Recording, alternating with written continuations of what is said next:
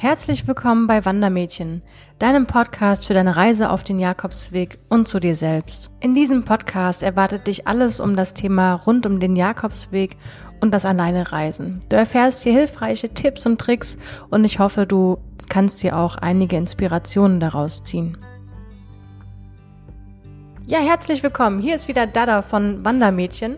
Vielen, vielen Dank, dass du es bis zur dritten Podcast-Folge geschafft hast. Ich freue mich riesig drauf.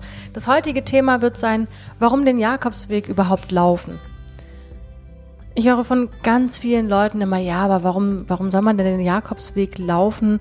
Man muss doch nicht unbedingt äh, so weit weg, um spirituell zu werden und um nachzudenken. Das kann man doch alles zu Hause.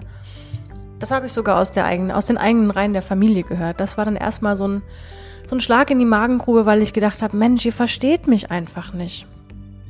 Vielleicht, wenn du das zum ersten Mal jetzt hörst, meinen ersten Jakobsweg habe ich zum Beispiel begonnen, weil ich ähm, nach sechs Jahren Beziehung alleine war und nicht wusste, wohin soll ich denn überhaupt in Urlaub fahren.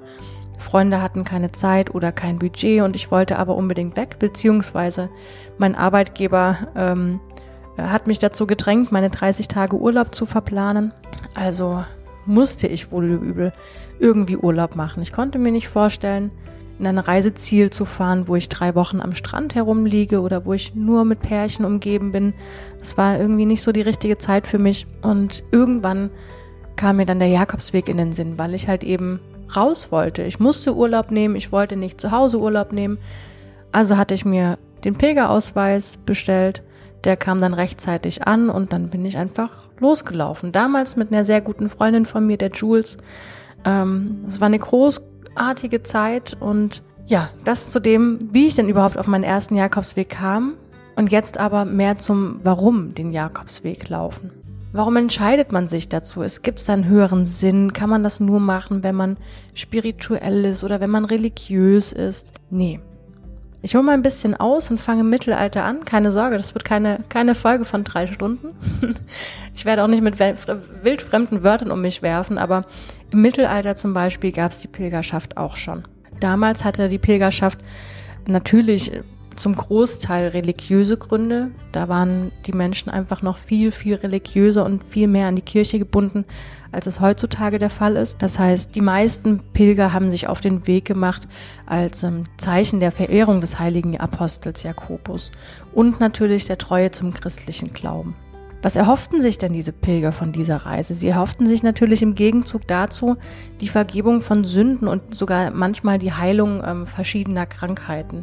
Da haben sich die Leute, wenn man sich das jetzt mal vorstellt, mit viel, viel primitiverem Equipment, als wir es heute zur Verfügung haben, auf den Weg gemacht haben, sind aus der Haustür heraus und haben manchmal hunderte Kilometer, aber auch tausende Kilometer zurückgelegt und haben die Gefahren damals in Anspruch genommen. Nicht alle Pilger waren damals aber freiwillig unterwegs. Es gab auch Straffällige und Sünder, die von, von einem hohen Gericht ähm, auf den Jakobsweg geschickt worden sind, um ihre Sünden quasi abzulaufen. Und danach, wenn sie die Reise erfolgreich überlebt, überstanden hatten, wurden sie wieder freigelassen, meistens. Und Warum wurden sie denn wieder freigelassen? Es waren doch Sünder und es waren Straffällige, kann man sich jetzt auch überlegen, weil der Weg natürlich auch was mit einem macht. Stell dir vor, du gehst aus der Haustür raus und du läufst, nehmen wir mal 800 Kilometer. Du läufst 800 Kilometer lang. Das ist nicht in der Woche gemacht. Das ist auch nicht in zwei Wochen gemacht. Du bist mindestens vier bis sechs Wochen unterwegs. Je nachdem, früher hat man wahrscheinlich noch viel länger gebraucht mit, mit irgendwelchen Sandalen am Fuß. Du erlebst Dinge, du wächst über dich hinaus, du triffst auf Menschen, du bist in einer anderen Kultur wahrscheinlich auch noch, wenn du jetzt nicht gerade aus Spanien auf den Jakobsweg geschickt worden bist. Selbst heute gab es einen Gerichtsbeschluss, ähm, ähm, dass sie einen jugendlichen Straftäter, ich glaube, das war 2017, auf den Jakobsweg mit einem Betreuer geschickt hatten und haben einfach mal ausprobiert, wie, wie funktioniert das denn? Was geht einem Menschen vor?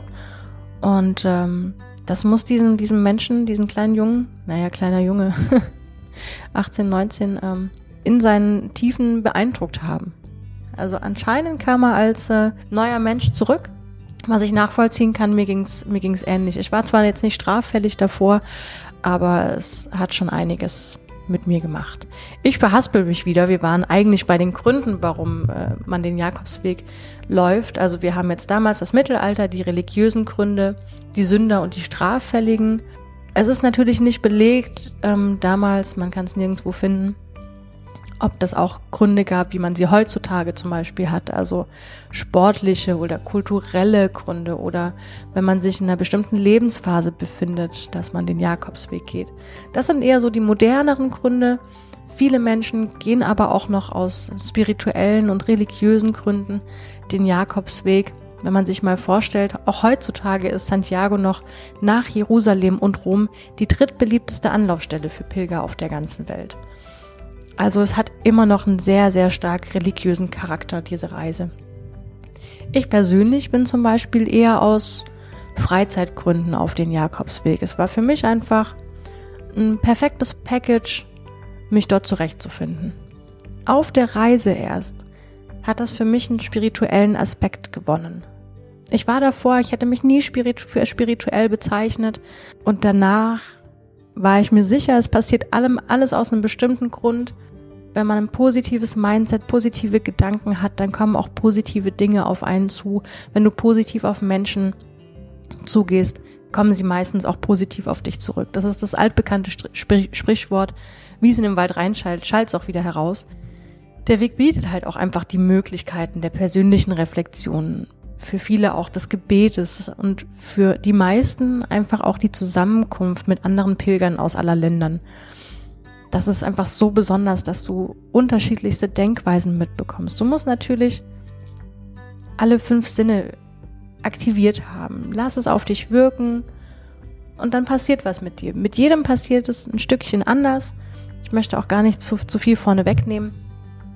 Es passiert was. es gibt dir auch die Möglichkeit natürlich des spirituellen Wachstums und vor allem den, den Wachstum in dein Vertrauen in dich selbst. Du läufst, es sind, es sind deine Füße, es sind deine Anstrengungen, Anstrengungen, es sind deine Gespräche, es ist deine Wahrnehmung und es ist deine Reise. Und es ist dein Leben. Für manche ist es aber auch eine kostengünstige Gestaltung der Urlaubszeit. Sprich, Spanien ist heutzutage immer noch relativ günstig für, für, für deutsche Pilger, sage ich jetzt mal. Ähm, du kriegst ein Frühstück, einen Kaffee con leche, also einen Milchkaffee ähm, mit, mit einem Croissant und einem frisch gepressten O-Saft für äh, 3,50 Euro ungefähr, je nachdem.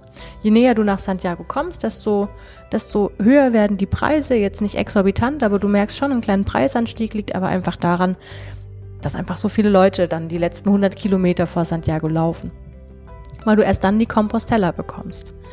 Viele Leute geben auch in Santiago die Compostella in der Pilgerkathedrale quasi an, dass sie aus religiösen Gründen den Weg bestritten haben, weil seit 2014 das Pilgerbüro in Santiago de Compostela dann nur eine richtige Compostella ausstellt, also die, die ganz alte.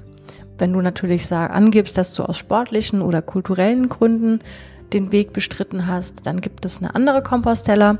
Ja, das ist dann so, was man halt gerne haben möchte. Deswegen sind da die Statistiken natürlich, ob das jetzt auf äh, religiöse Merkmale zurückfällt, vielleicht ein bisschen verfälscht. Andere wiederum wählen den Weg zum Beispiel bewusst aus einem einfachen Lebensstil. Es ist für viele auch mal sehr schön, aus ihrem materialistischen Alltag zu entfliehen und wirklich nur sich auf das zu besinnen, was sie am Körper tragen, was sie in dem, im Rucksack drin haben und das, was sie im Herzen tragen. So bin ich auch dann meine letzten zwei Jakobswege gelaufen. Für mich war das dann eher der Luxus, einfach mal mich frei von allen Dingen zu machen und mit dem auszukommen, was ich am Körper trage. Und das ist vollkommen ausreichend. Eigentlich brauchst du nicht mehr als natürlich Klamotten, Klamotten, eine warme Dusche, eine Toilette, einen warmen Schlafplatz und ein gutes Essen und äh, meistens auch tolle Unterhaltungen und das bekommst du dort auf dem Jakobsweg. Bekommst du natürlich auch überall anders, aber für mich war das immer sehr besonders dort. Ja, ich hoffe, ich konnte dir ein paar Inspirationen schon mal geben, warum man den Jakobsweg laufen kann, wie das früher war, wie das heute ist Vielleicht sind dir auch ein paar Beispiele aufgefallen, in denen du dich wiedergefunden hast. Ich hoffe sehr, dass dir diese Folge gefallen hat und wünsche dir noch weiterhin einen schönen Tag. Solltest du das äh, morgens vielleicht im Auto hören oder einen schönen Abend oder was auch immer, was du gerade machst. Vielleicht läufst du auch gerade. Wer weiß. Ich wünsche dir auf jeden Fall eine ganz tolle Zeit. Vielen Dank, dass du dir die Zeit genommen hast, den Podcast, die dritte Folge zu hören. Und ich freue mich auf die nächste vierte Folge. Ja, Buen Camino, dein Wandermädchen.